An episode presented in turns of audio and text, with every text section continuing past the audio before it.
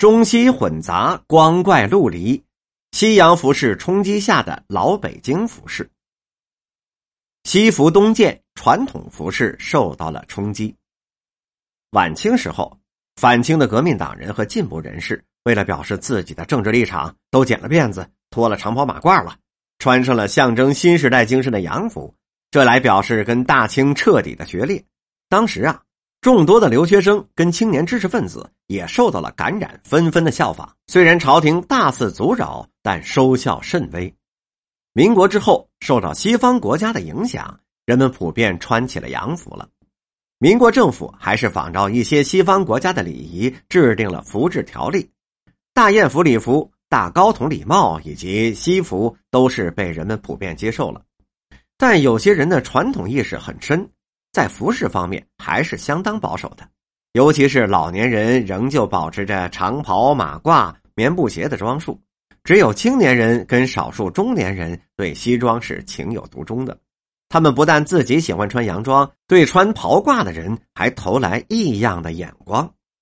五四新文化运动以后，人们对西装产生了矛盾的心理：一方面对旧传统强烈反对，要求改换新装；另一方面，西方列强国家对中国是极度排斥的，中国人恨人及物，这样穿西装很自然的就会被视为没有民族气节。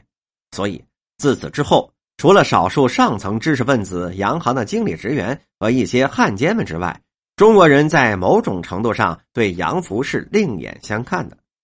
有的人虽然对洋服没有什么反感，但总觉得它是高不可攀的，买一套洋服的价钱。可以买十几套民族服饰了，这在经济上是不划算的。还有人觉得自己从事的旧行业是不太相称的，更多的人认为别人都穿袍褂，唯独自己穿洋装，这跟其他人是不协调、不合群的，有碍于跟别人的往来共事。因此，老北京人仍然是穿着长袍马褂，甚至许多从国外归来的留学生、学者、教授，仍然是不改袍褂的旧装束。陈寅恪、王国维、林语堂等都是留过学的、任教于国外多年的学者，却一直穿着长袍马褂。本来呢，西装的流行浪潮兴起于知识界，尤其是知识界的青年人对西装是格外的推崇的。但五四运动之后，知识界的人物起来抵制西服文化是最多的，而且也是最卖力气的。因此，在这一段时间，传统服饰在北京仍占上风。十九世纪中期，西服的原始造型始于英国，在英国问世。当时，欧洲的工业革命推动了纺织业的生产，使服装的印染、面料和款式比以前有了很大的进步和发展。这就为了服装革命准备了必要的物质条件以及技术条件。欧洲人骑自行车代步和开展网球、高尔夫球、汽艇比赛等体育活动是比较早的。那个时候啊。人们穿是燕尾服，活动起来是自然不方便的。于是啊，英国便进行了服装革命，西服乃应运而生了。而且因其独特的风格，很快就被人们所欣赏和接受了。辛亥革命期间，西服正式传入我国。当时有些外国驻我国的办事机构人员，以及外国开设的银行、商行的职员都穿西服。再加上我国一些从国外回来的留学生和从事洋务工作者也都穿上了西服，这样我国知识界的新派人物也就开始穿起了西服了。西服的传入也同其他时装一样，先是从海外传进沿海各大商府，比方说像广州、上海、天津，最后才传入到古老的北京。北京汇集了全国各省乃至世界各地的很多人口。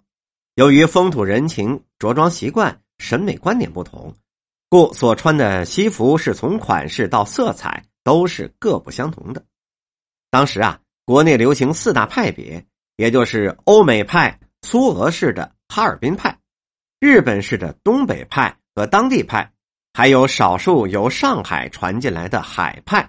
其实，西装的款式不是一成不变的，它可以根据每个人的爱好、兴趣和观点。进行适当的调整，比方说，文艺界人士是思想比较活跃的，多追求服装的款式新颖；而工商界的人士是注重身份的，讲究西服的质量和工艺；外事工作人员则强调西服的款式和色彩；文教界人士则要求是庄重大方等等。